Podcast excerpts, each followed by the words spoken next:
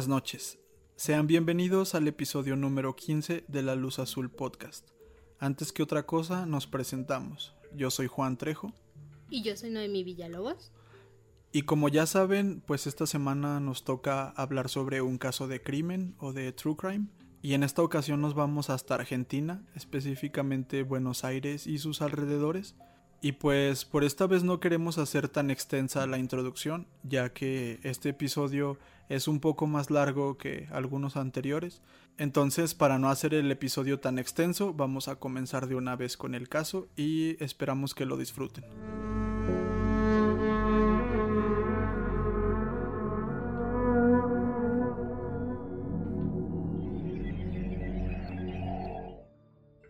Bueno, antes que nada, vamos a dar una pequeña introducción de nuestro protagonista. Su nombre es Carlos Eduardo Robledo Puch, nacido en Buenos Aires, Argentina, el día 19 de enero de 1952. Sus papás fueron Víctor Robledo Puch, un trabajador de General Motors, y Josefa Aida Havendak. Ella era ama de casa y de origen alemán. De hecho, siempre existió un rumor de que Víctor no era el padre biológico de Carlitos, ya que Víctor era de tez morena, calvo y muy delgado, además de que tenía los ojos rasgados. Por el contrario, Carlitos sí se parecía bastante a su mamá, de piel blanca y de cabello rubio rizado. Cuando Carlos tenía más o menos unos 10 años, la familia decide mudarse al barrio de Los Olivos, en la ciudad de Buenos Aires, donde alquilaron un pequeño apartamento ubicado encima de una herrería. Se sabe que la infancia de Carlitos transcurrió de manera normal, siempre al cuidado de su madre, ya que su padre le tocaba viajar por toda la provincia. Debido a esto, a que el padre de Carlitos estaba ausente y Josefa llevaba más que nada como ese papel principal, ella tenía el gusto por las artes, entonces decide inculcárselo a su hijo, a Carlitos y lo inscribe a unas clases de piano donde la profesora hablaba muy bien de él. La profesora le decía que tenía mucho talento y mucho porte para dedicarse a las bellas artes. Aunque a decir verdad, a Carlos no le gustaba demasiado tocar el piano. A él lo que de verdad le apasionaba eran los motos y los automóviles. Unos años más tarde, ya cuando Carlos tuvo la edad, comenzó la escuela secundaria en el Colegio Cervantes, ubicado en el barrio de Florida en el partido de Vicente López. Aquí, para dar un poco de contexto, Buenos Aires está dividido en 135 partidos, lo que nosotros conocemos como municipios. Entonces, si alguien tenía la duda, el partido de Vicente López, pues es un municipio. Por esta época fue cuando la verdadera personalidad de Carlos se comenzaba a manifestar. Además de su pasión por las motos y los carros, que ya nos habló Noemi un poco de eso, a Carlos le encantaba el fútbol, siendo súper hincha del River Plate, y siempre admiró a John Wayne, ya saben, el actor estadounidense que es prácticamente un símbolo de la masculinidad, la rudeza y la valentía. De hecho, si alguno de ustedes ha visto películas de, de John Wayne, pues saben que es este clásico cine americano de los 50 de vaqueros, de sheriffs y así. Entonces, pues John Wayne siempre protagonizaba estas películas haciéndola de tipo rudo. A veces era sheriff, a veces era un bandolero, pero pues siempre era como alguien que estaba por encima de los demás por su valentía, su masculinidad. Pues a Carlos le gustaba mucho eso, aunque a decir verdad, él en la vida real no era nada de esto. Se dice que era una persona bastante cobarde y que era muy tímido con las demás personas, lo que si pensamos hace mucho sentido con lo que nos comentó Noemi de que su madre era quien lo cuidaba y de hecho algunos artículos dicen que su madre lo sobreprotegía. Se podría considerar que por estas actitudes Carlos era una persona bastante asocial y que no tenía casi amigos. De hecho, por ahí en algún artículo llegué a leer que estaba como en un grupo o en un club de fútbol, algo así, no recuerdo bien, y que un día así de la nada dejó sus cosas y dijo me voy porque todos estos pibes están muy tontos, algo así era como la cita, que pues nadie nadie estaba como a, a su nivel, pero no era como que él fuera mucho, sino que era bastante asocial y reprimido, por así decirlo. Pues estas actitudes iban a cambiar cuando conoció a Jorge Antonio Ibáñez en el mismo colegio Cervantes. Cuando lo conoció, este tenía 15 años, que son dos menos de los que tenía Carlos en la época, y de inmediato quiso ser como el queque, que era como le decían a Jorge, quien era un tipo rápido y muy despierto, desafiaba a los maestros y no se acobardaba con nadie, llegando a tener varias peleas por la época. A pesar de ser menor que Carlos, el queque lo instruía y le llenaba la cabeza con la idea de que un hombre debe endurecerse, de que debía ser un tipo de hierro. Y pues ya si lo pensamos bien, pues hace bastante sentido, ya que Carlos siempre había querido ser así, y en, en, la vida real no lo era, tal vez solo en las películas y en su cabeza quería ser un tipo rudo. Entonces a la primera que un tipo así se le cruzó por su vida, fue como de, va, quiero ser como él. A pesar de que, como ya lo dije, el que, que era menor, pues Carlos siempre quiso ser como él. De hecho, se dice que el padre de Keke Ibáñez era bastante conocido por la zona, ya que era un tipo muy duro que ya había tenido más de un problema con la policía, cosa que se veía reflejada en la actitud de su hijo. Ya en este punto las cosas en la casa de Carlos ya no iban muy bien, ya que por esa época la mamá de Carlos, Josefa, tuvo que irse de vacaciones a Alemania y Víctor, pues como ya lo comentábamos anteriormente, estaba viajando constantemente. Entonces ahí Carlito se queda sin autoridad. Y ahora, como lo comentó Juan, tenía demasiada influencia el queque en él, entonces ya empezó ahora sí que básicamente a hacer lo que él quería. Y debido a que la influencia del queque era más y más sobre él, creo que se sintió un poco comprometido en algunas actitudes o en tomar algunas decisiones que éste le decía que debía hacer, como por ejemplo el hecho de que Keke lo enseñó a disparar una arma porque en su casa su papá tenía un campo de tiros. Ahora bien, ya más o menos les explicamos un poquito de sus antecedentes, ahora vamos a empezar con, con su historia criminal. La pareja de Carlos y Keke siempre estaba junta. Ambos habían dejado de ir a la escuela por diferentes razones y se la pasaban los días de aquí para allá. Compartían el gusto por las motocicletas, pero pues obviamente no tenían tanto dinero para comprar una. A lo que Jorge Ibáñez le dice a Carlitos o le mete la idea de asaltar una joyería por el barrio. Obviamente, pues Carlos le dijo que sí. Y en la noche del 20 de septiembre de 1970 deciden entrar a esta joyería de Isaac Klinger y se llevaron 100 mil pesos en efectivo, además de las joyas y algunas alhajas. Nadie los vio entrar ni salir, y el asalto ni siquiera duró 20 minutos. Por esto, pues les pareció bastante fácil y fue muy fructífero, por lo que decidieron continuar en el crimen. Tan solo una semana después del asalto a la joyería, decidieron entrar otra vez por la noche, pero ahora a un taller, donde con un soplete abrieron la caja fuerte y se llevaron 114 mil pesos. Otro triunfo para la pareja, casi sin despeinarse y con un buen botín en sus bolsas como ya nos contó Noemi, pues estos dos primeros asaltos fueron exitosos y fueron muy fáciles. Entonces se dice que se dice que como estos cometieron varios más, siempre entrando de noche a los establecimientos y saliendo sin dejar prácticamente ningún rastro. Aquí vemos cómo van creando un patrón o un modus operandi, siempre actuaban de la misma manera y cada vez más se vuelve más importante el uso del soplete, ya que siempre lo traían de aquí para allá para abrir esas cajas fuertes donde casi todos los establecimientos tenían el dinero. La mayoría de sus asaltos eran planeados con un par de días de anticipación, pero también a veces se dejaban llevar por los impulsos. Tal es el caso del robo que cometieron el 10 de enero de 1971, cuando iban caminando por la calle y a Keke Ibáñez, así nada más, se le antojó que quería manejar una moto. Entonces fueron al negocio de motocicletas Chizzini, levantaron la cortina del establecimiento y salieron cada uno con una moto. condujeron a toda velocidad hacia Buenos Aires capital y fueron sorprendidos y finalmente atrapados por un patrullero.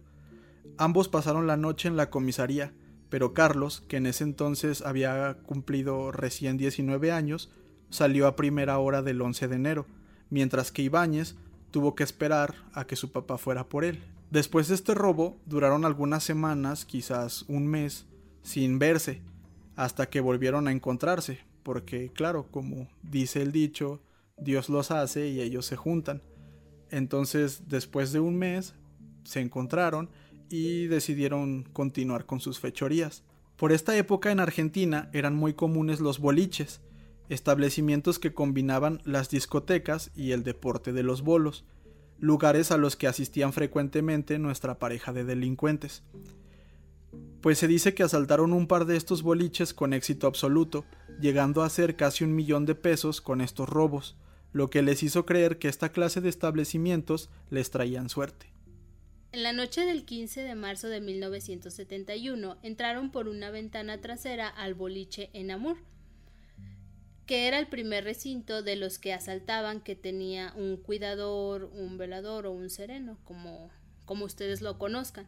en Argentina les dicen sereno, a lo que entendimos por la investigación, y aquí en México es más común usar la palabra velador.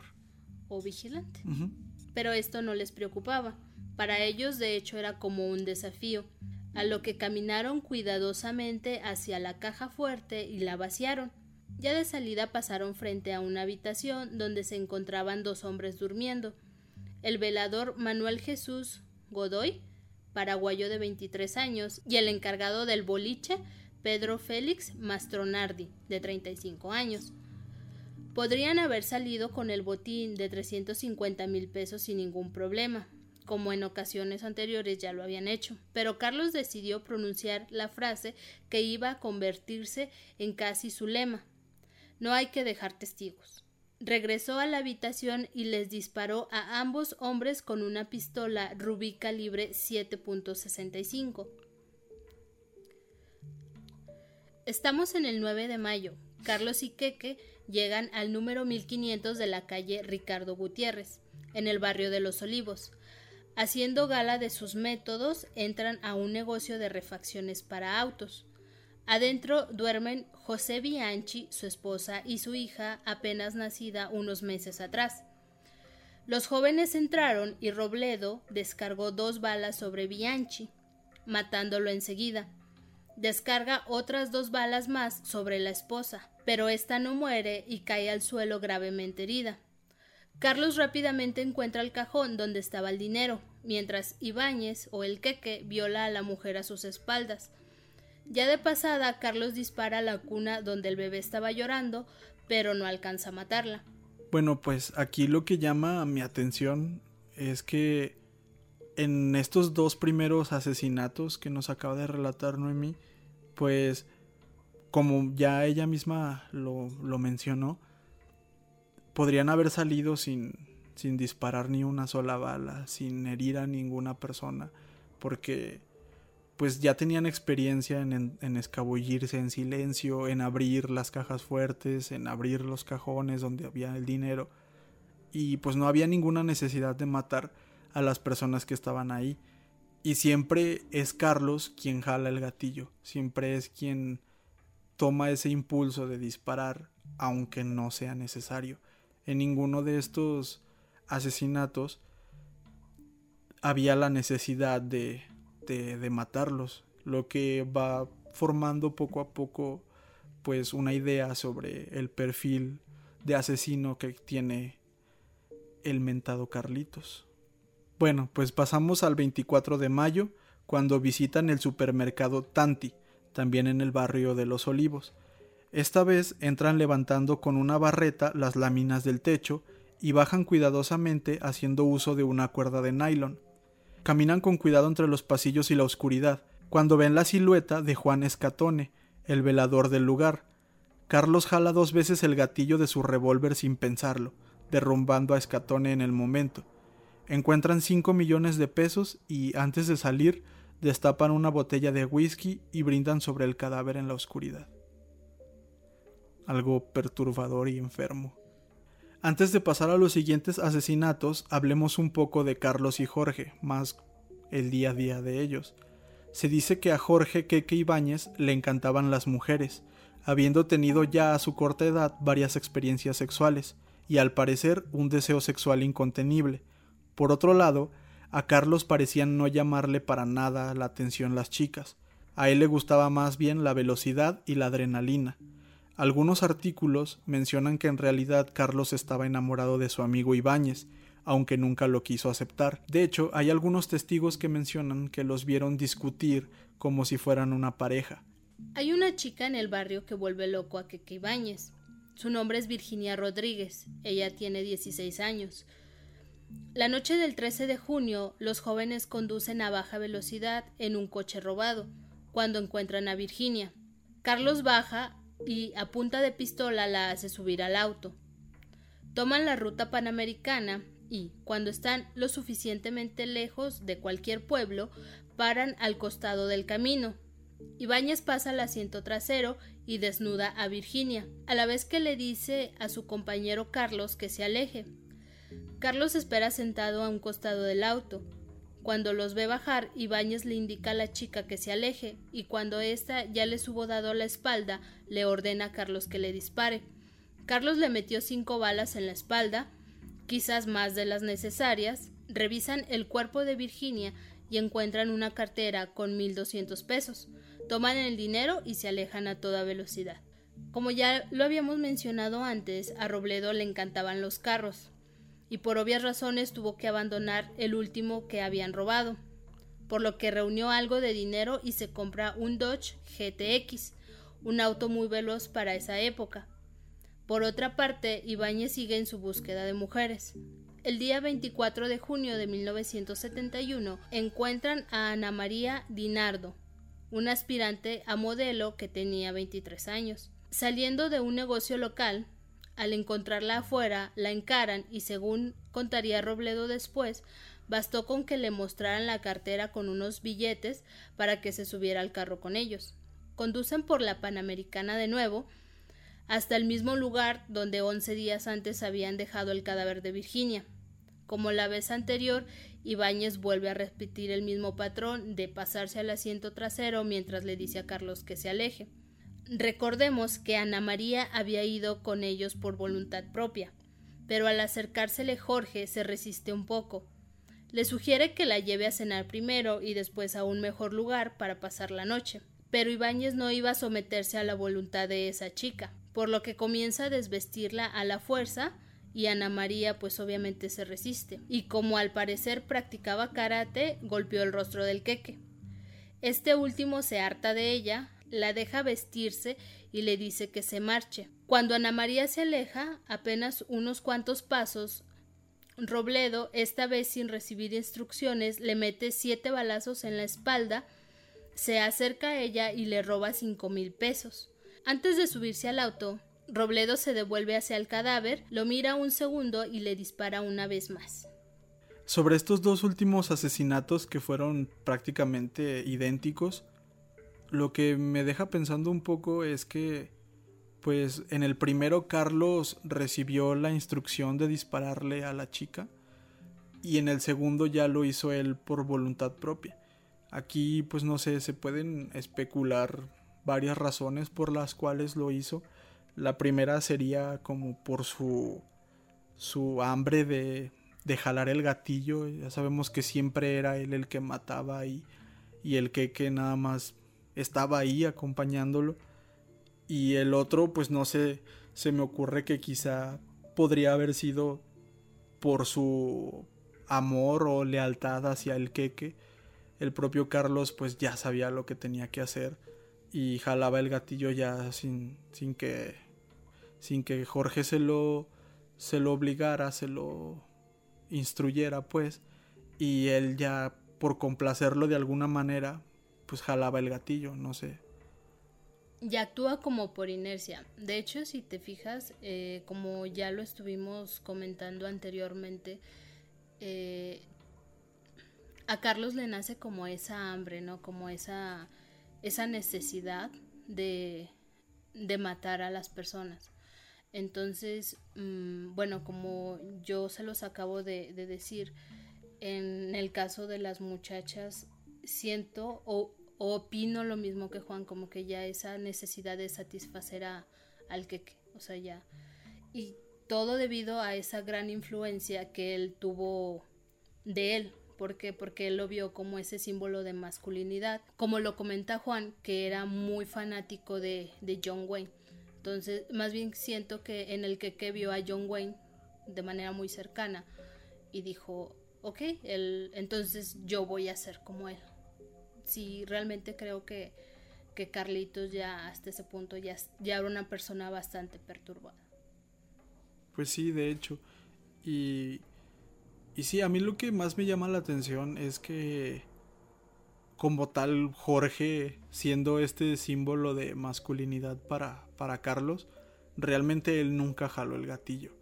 Él nunca hirió a las personas y, y pues hay varios testimonios del mismo Carlos donde se cuenta que, que el queque había algunas veces que le reclamaba por, por matar a las personas. Creo que sobre todo en el primer caso donde el velador y el, y el dependiente del boliche estaban dormidos, era como de, hey, ¿para qué los tenías que matar si, si, si estaban dormidos? O sea, no era necesario. Exacto.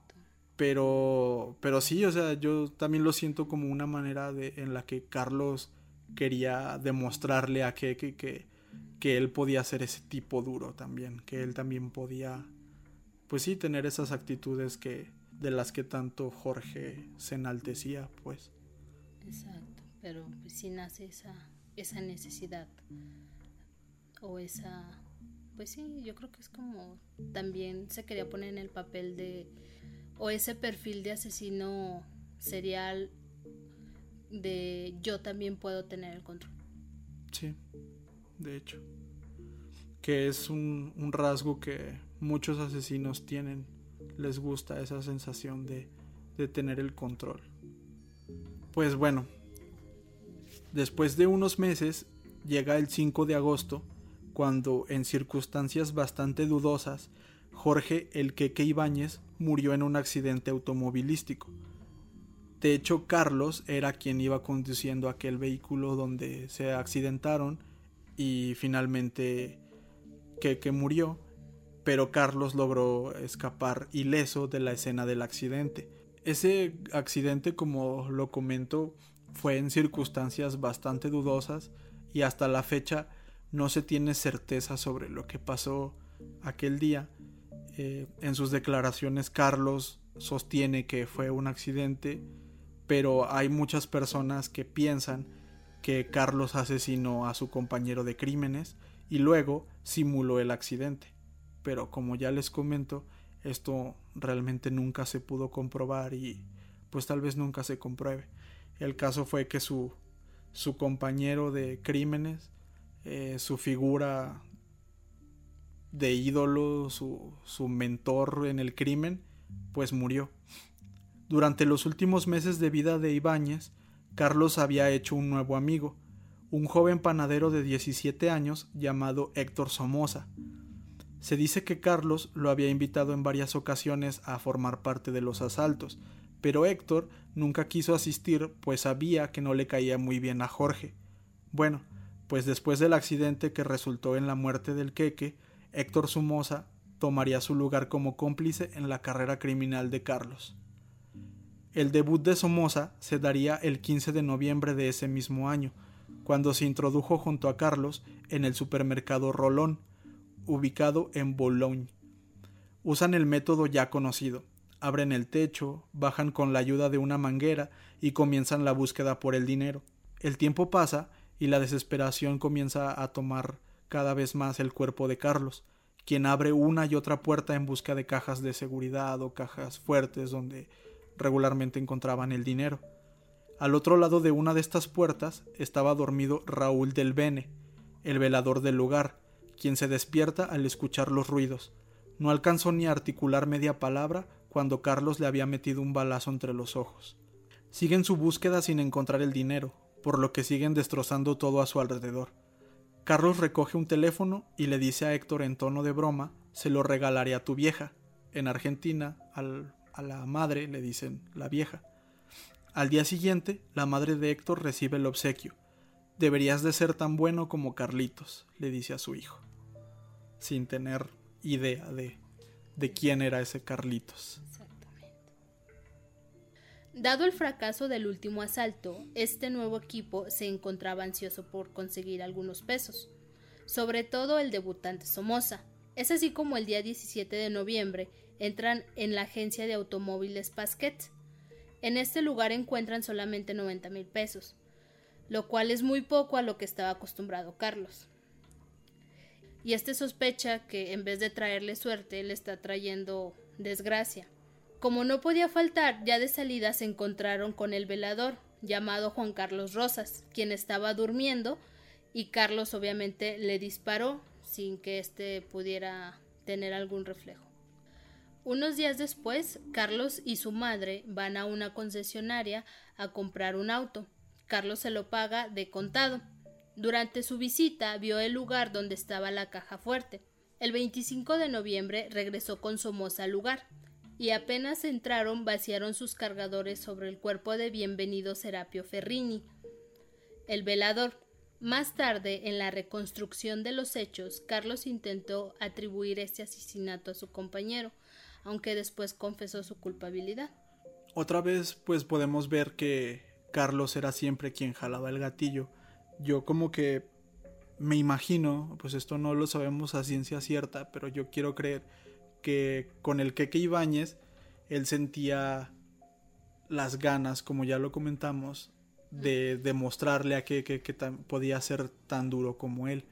Pero ahora con su nuevo compañero, yo lo veo como ya como el asesino que tiene el control. ¿Sabes qué? O sea, yo soy el que dispara, tú nada más eres mi pupilo que me está ayudando y pues hazte a un lado y deja al experto trabajar. No sé, yo lo veo de esa manera. Creo que yo también que ya después de que el queque ya no está, él es el que debe de tomar el lugar del queque. Aunque en realidad pues el lugar de asesino siempre lo tuvo él, siempre era él quien disparaba. Exacto. El 3 de febrero entraron a la ferretería Maceiro Hermanos, ubicada en Carupá. Dentro se encontraba Manuel Acevedo, el velador o sereno del lugar, quien recibió dos balazos en el cráneo de parte de Carlos Robledo. Inmediatamente se ponen manos a la obra con la caja fuerte, la cual se le resiste al siempre confiable soplete.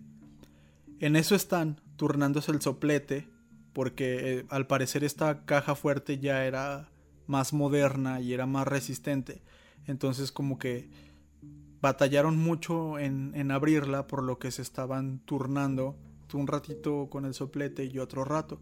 Entonces Carlos regaña a Héctor por ser tan torpe y por no poder abrir la caja. Somoza estaba a punto de abrirla, burlándose de Carlos, diciéndole como de, ah, mira, no que no la podía abrir, ya pude abrirla. Entonces se dice que, que esta broma hizo, esta pequeña broma, intento de broma, hizo enojar tanto a Carlos, quien le disparó dos veces a su amigo. Obviamente Héctor murió al instante. Antes de marcharse con el botín, Carlos utiliza el soplete para quemarle la cara y las huellas a su excómplice, esto con el objetivo de que no lo reconozcan y, y no sospechen nada.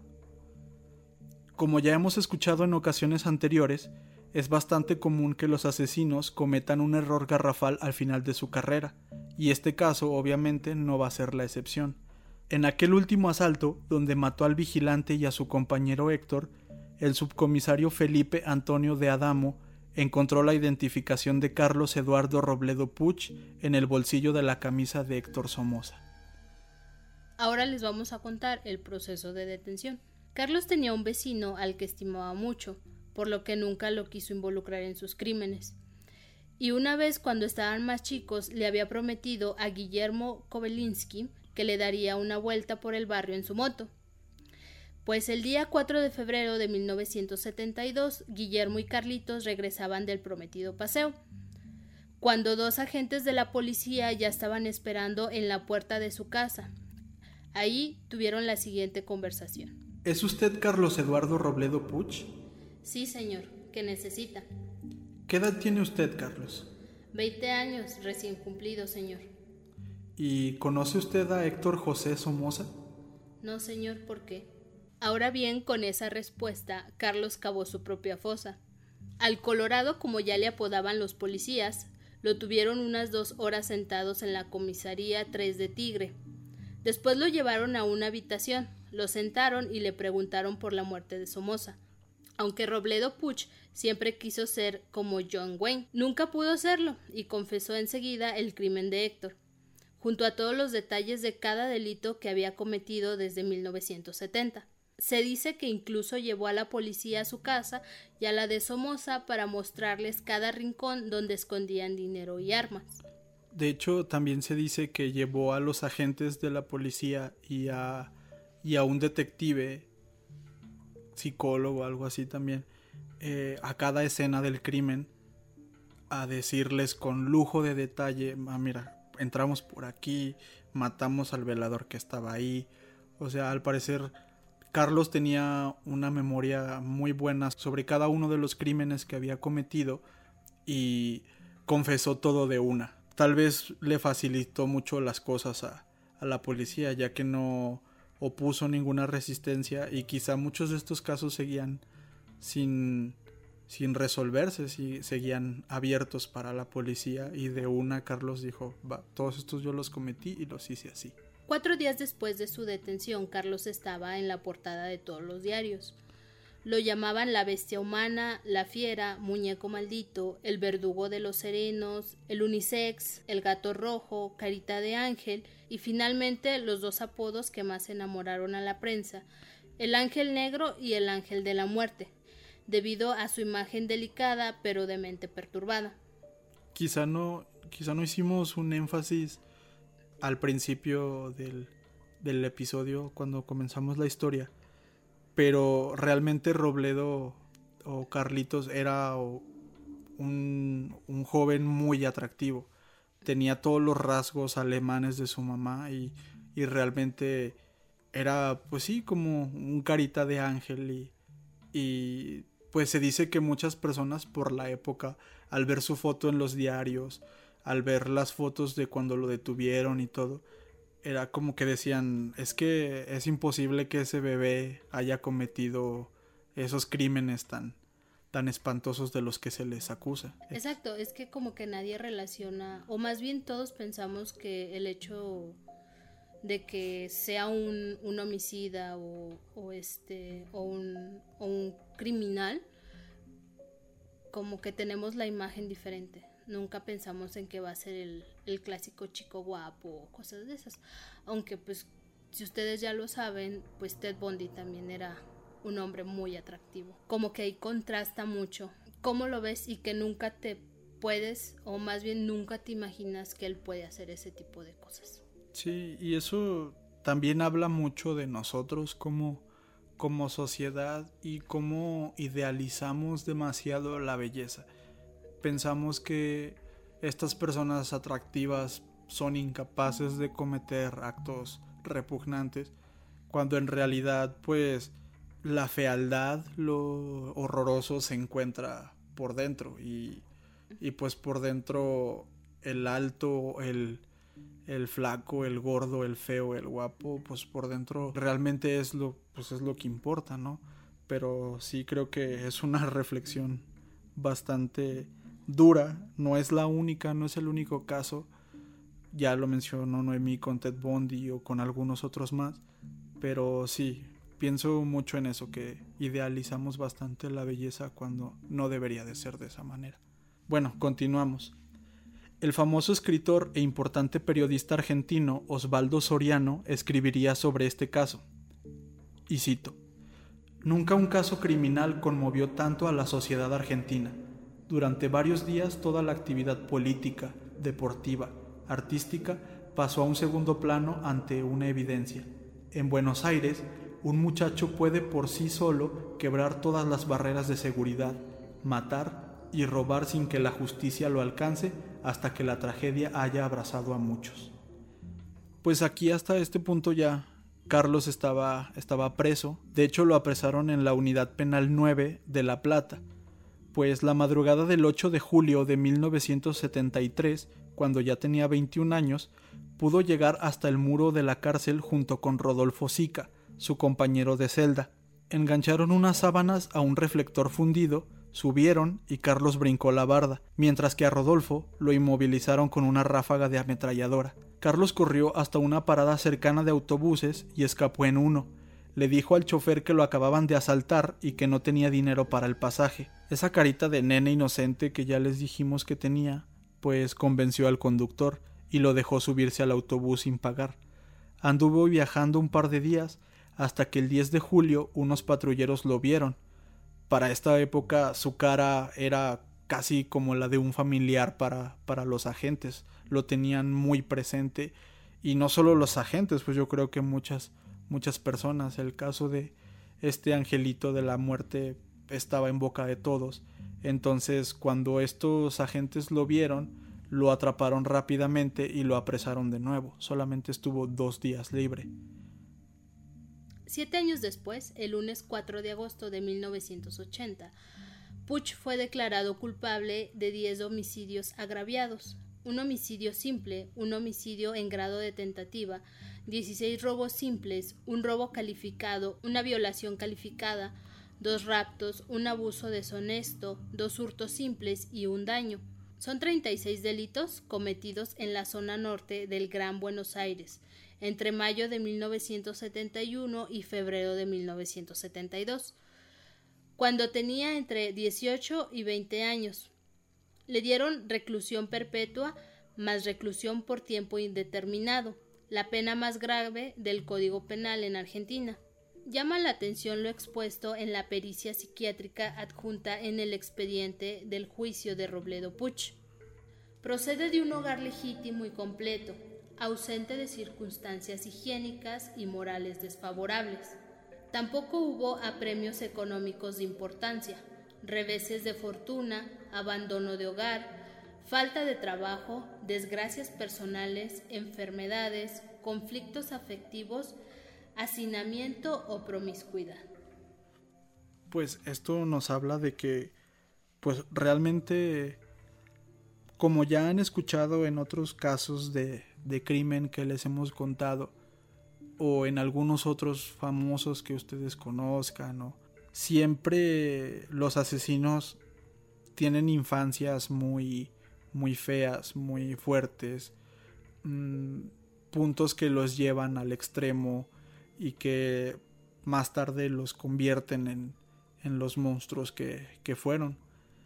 Pues realmente Carlos lo podríamos considerar una excepción a, a esa regla, ya que como acaba de decir Noemi, nunca, nunca sufrió tanto como, como para hacer lo que hizo, eh, nunca tuvo experiencias muy fuertes como otros asesinos, parecía un chico normal y, y tuvo esa sangre fría para cometer todos esos delitos que pues no sé, nos hace nos hace dudar, nos hace pensar si, si los demonios, los monstruos se hacen o, o nacen, no sé, es también una reflexión interesante.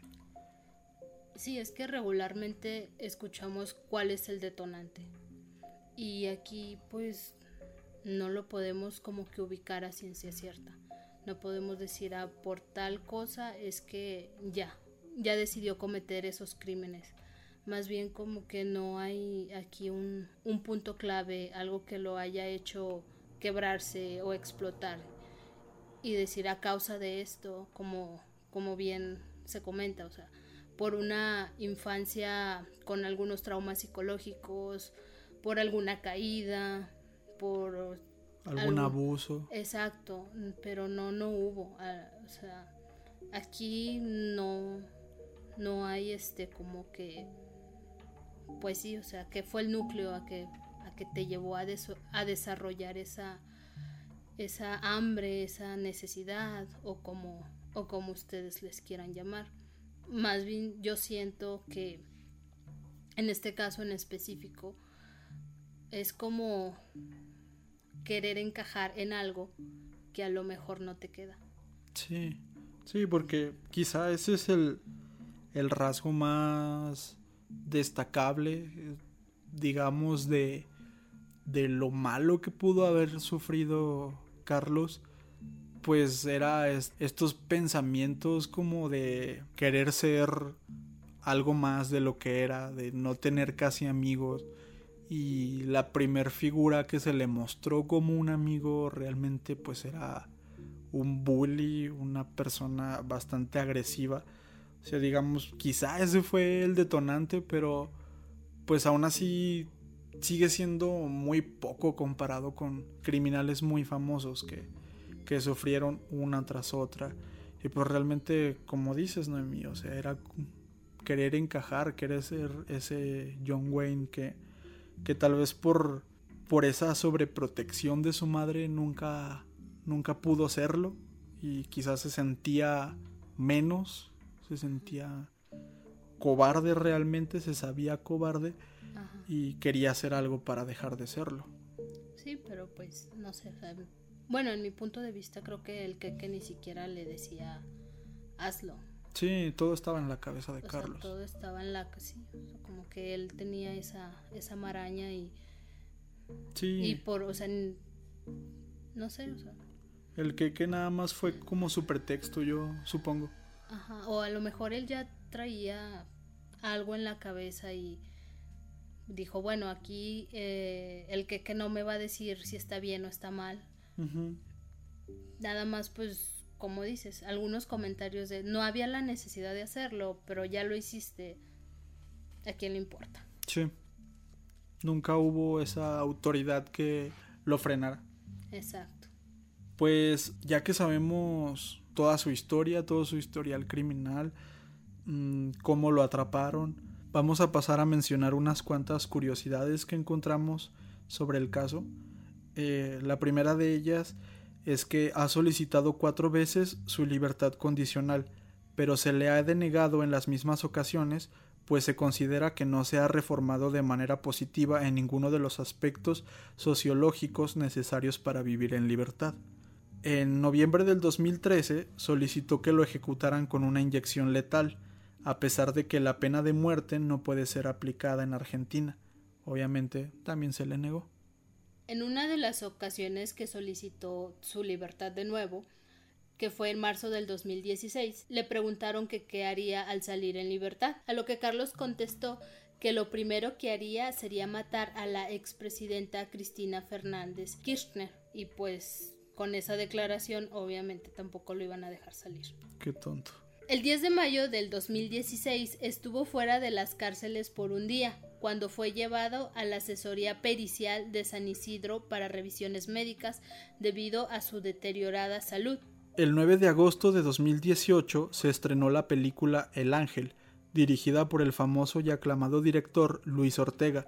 En ella, Lorenzo Ferro, joven actor debutante en la gran pantalla, interpretó al asesino serial en lo que la crítica llamaría la mejor película argentina del 2018 e incluso algunos la llaman la mejor película argentina de la última década.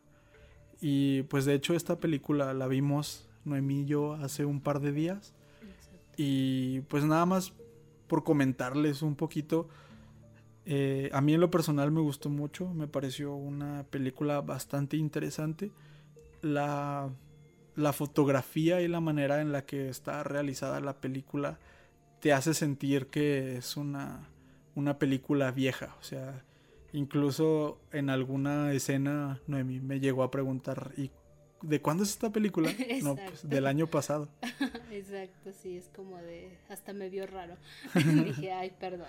sí, es que sí capta muy bien esa, esa esencia de los setentas y, y todo esto. No sé, realmente yo creo, pues yo no viví en los setentas, ni en México ni en Argentina, pero creo firmemente que así se veía Argentina en los 70 Es un fiel retrato, yo creo. Exacto, es que sí te hace pensar que es una película vieja. Sí. Y si tienen oportunidad de verla, realmente es una muy buena película. Dura alrededor de dos horas, pero la verdad está muy entretenida. Sí, está muy buena. Se, la se las recomendamos mucho, la verdad. Y yo creo que, mm, ahora sí que como opinión personal, está bien que conozcan la historia eh, que les acabamos de contar, así como fueron los hechos, que todos, todos estos datos que les acabamos de dar son basados en, la, en las propias declaraciones de Carlos. Y la película se toma algunas libertades, cambian algunas cosas de la historia. Eh, entonces, pues no sé, quizás si ves primero la película y luego conoces la historia, te puedas llegar a confundir un poco. Pero si conoces la historia y luego ves la película, creo que es, es perfecto y vas a entender muchas cosas y vas a decir, ah, aquí le cambiaron esto, en la historia real fue de esta manera, porque sí hay algunos detalles importantes que cambian, pero siento yo que hacen que la película funcione muy bien. Quizás si lo hubieran hecho muy muy realista, hubiera sido un poco más pesada. Sí, yo creo que sí, pero bueno, mi punto de vista es parecido al tuyo, pero siento que igual es, o sea, es buena. Sí, sí. Igual le, encuentras ese gusto y todo. Que sí vas a encontrar unos detalles, pero no sé, disfrútenla, está muy buena. Me gusta mucho. Sí, está muy buena. La, la primera escena con la que abre la película y la última, que son con la que cierra la película, que son casi iguales, son unos fotogramas paralelos realmente me encantaron. Todavía traigo la cancioncita en la cabeza y no, realmente es una película muy muy buena. Tienen que verla. Ahí búsquenla. Es El Ángel de Luis Ortega, es del 2018 y pues sí, es película argentina. Y la última curiosidad que tenemos es que el 4 de febrero de 2019 se cumplieron 47 años de su detención. Esto quiere decir que ha pasado más tiempo de vida en la cárcel que fuera de ella pues algo realmente fuerte y que nos hace ver por qué es un caso muy destacado y por qué es el asesino serial más más icónico, de, la Argentina. Pero pues al final, como todo asesino, tiene que caer. Y cayó y ahí sigue. No, no tengo muy claro, eh, eso lo quería investigar pero realmente no me quedó muy claro y ya al final no tuvimos mucho tiempo. Pero me parece que ahora, ahorita en estos momentos, en este año, está ya libre. Es, no libre, sino con arresto domiciliario. No estoy seguro, pero me parece que sí, porque vi algún, algún artículo que decía, esta es la casa donde ahora vive Robledo Puch o algo así. Si algún argentino nos escucha y nos quiere aclarar esto, eh, tal vez ustedes lo comprendan un poquito más o sepan un poquito más de esto. Eh, si no, pues perdonen si nos equivocamos en esto, pero me parece que, que está en arresto domiciliario, domiciliario eh, perdón, porque pues ya tiene, ya tiene sus años ya, y creo que estaba bastante mal de salud. también llegué a ver en algunos comentarios como que hay mucha desaprobación de parte de los argentinos en que lo sigan teniendo vivo y pues esto pasa en, en todos en todos los países. Mucha gente dice me están quitando impuestos para mantener a este monstruo vivo y comiendo pues esto esto pasa con todos los criminales pero pues son cosas que uno como ciudadano y como uno que paga impuestos pues sabe que todos esos impuestos van dirigidos a él. No vamos, no quiero entrar mucho en ese tema, pero sí me pareció ver que había muchos argentinos que estaban en desacuerdo con la situación de Robledo Puch y también algunos con estaban en desacuerdo con la película, como como que comentaban que a estos monstruos no se les debe enaltecer, no, no se les deben de hacer películas, no debemos de decirle al mundo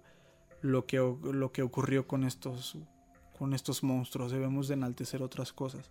Y lo entiendo, realmente lo comprendo, pero pues también es importante conocer estas historias, saber por qué pasan y de alguna otra forma lo que hacemos nosotros no es por idolatrarlos, por enaltecerlos, es más bien por relatar la historia y contar que allá afuera hay gente mala y que existen, existieron y van a seguir existiendo. Pues yo creo que en sí no agregaría mucho porque comparto tus opiniones y pues sí, hasta cierto punto entiendo mucho las, la crítica que da Argentina hacia, hacia una persona porque ya lo hemos comentado en algunos episodios del podcast. El claro ejemplo de Goyo, que es el que se me viene a la mente, que nosotros vemos como, bueno, yo personalmente que veo que es lo más irónico y lo más... Sí, pues surrealista. exacto, es como, como pueden dejar salir a una persona que, que cometió ciertas atrocidades. Que como decimos, a lo mejor este este Carlos no, no tenía tanta hazaña al matar a, la gente. Simplemente, pues sí los mataba a traición porque no estaban, no estaban conscientes, no sabían. Todos dormidos. Exacto, sí fue. Como dicen, muy valientemente les disparó a traición. sí. Pero sí, o sea, estoy de acuerdo con esas críticas que dan, sí.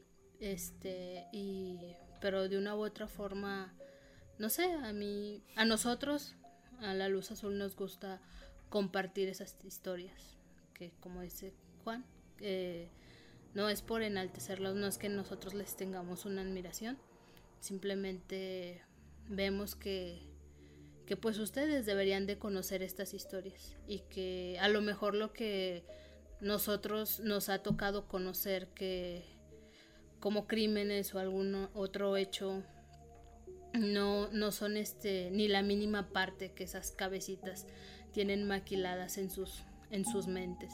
Y lo, lo retorcido, lo sádico que puede llegar a ser un ser humano.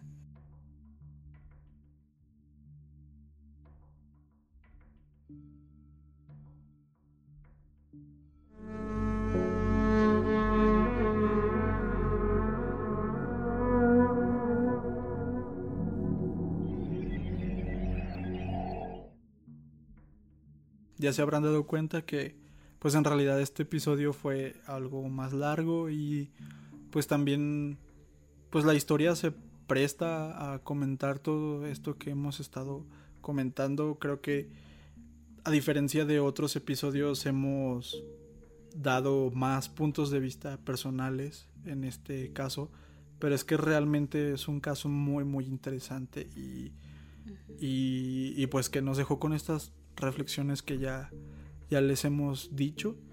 Entonces, pues ojalá que les haya gustado, que, que lo encuentren siquiera la mitad de interesante de lo que nosotros lo encontramos y es por eso que decidimos traérselos.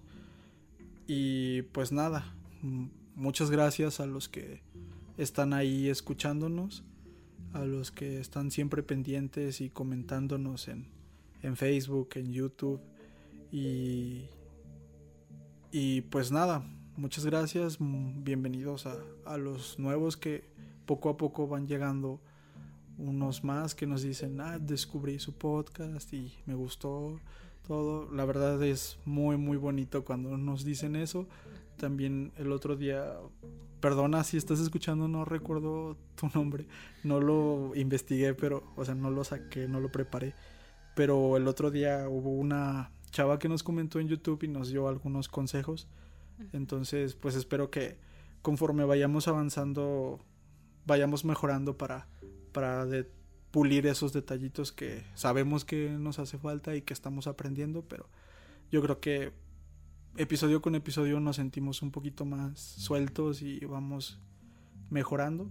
Es lo que me gusta creer y ojalá que ustedes también lo, lo noten. Y si no, pues díganos y coméntenos qué está bien, qué podríamos mejorar y todo eso para pues para seguir mejorando, como, les digo. Sí, exacto. Bueno, más bien nosotros los vemos como críticas constructivas. Nunca nos sentimos ofendidos. ofendidos ni nada de eso. Entonces, yo creo que pueden ser libres de darnos su punto de vista. Porque aparte de esos pequeños comentarios que nos han dicho eh, las personas que han llegado a nuestro podcast, porque les gusta este tipo de temas o personas que están que se mantienen este constantes al escucharnos nos sirven de mucho, la verdad. Y se los agradecemos mucho y sí estamos trabajando mucho en, en pulir todos esos detalles y en estar mejorando. Y pues sí, muchas gracias. Y pues no sé, o sea, si ustedes, bueno, como siempre se los pedimos, si ustedes tienen algún caso que les gustaría compartir, que ya nos compartieron algunos algunos escuchas y les agradecemos, sí los estamos tomando en cuenta. A lo mejor no van a salir tan rápido porque estamos investigando y si algunos son cortos no queremos que el capítulo vaya a durar 15 minutos. Entonces, más bien estamos estructurando cómo es que pueden llegar a, quedar esos capítulos y, entregarles algo bueno, pues. Sí, no, no crean que ignoramos esos comentarios, los estamos tomando en cuenta y, y, los vamos a hacer, pero ahí estamos planeando cómo, cómo es que los vamos a meter. Y si ustedes quieren escuchar algún otro, pues ya como lo dijo Noemí, coméntenos. Y pues ya saben lo que siempre les decimos, eh, está la página de Facebook, Mm, denos ahí un like, ahí subimos de repente memes y algunas, cosillas. Eh, ahí nos pueden comentar lo que quieran o mandar un mensaje ahí por inbox. Eh, en YouTube también pueden ahí comentar los videos, ahí nos pueden escuchar, nos pueden encontrar en Spotify, en Google Podcast y de hecho el día de hoy que estamos grabando esto, que es domingo 4 de agosto, eh, acabamos de abrir una cuenta de Instagram. Ahí vamos a estar subiendo fotos de un poquito más de detalles sobre los casos. Eh, sobre cada caso que subamos vamos a estar subiendo la portada del episodio y hay varias imágenes relacionadas para que puedan ver más sobre, sobre estos casos si es que les interesa vayan y síganos allá a Instagram y también nos pueden mandar un mensaje por allá y vamos a estar contestando todos ellos. Y pues nada, muchas gracias. Ojalá que les haya gustado este episodio un poco más largo, pero creo yo que muy interesante. Ojalá que ustedes también lo encuentren interesante. Y pues nos vemos en el siguiente.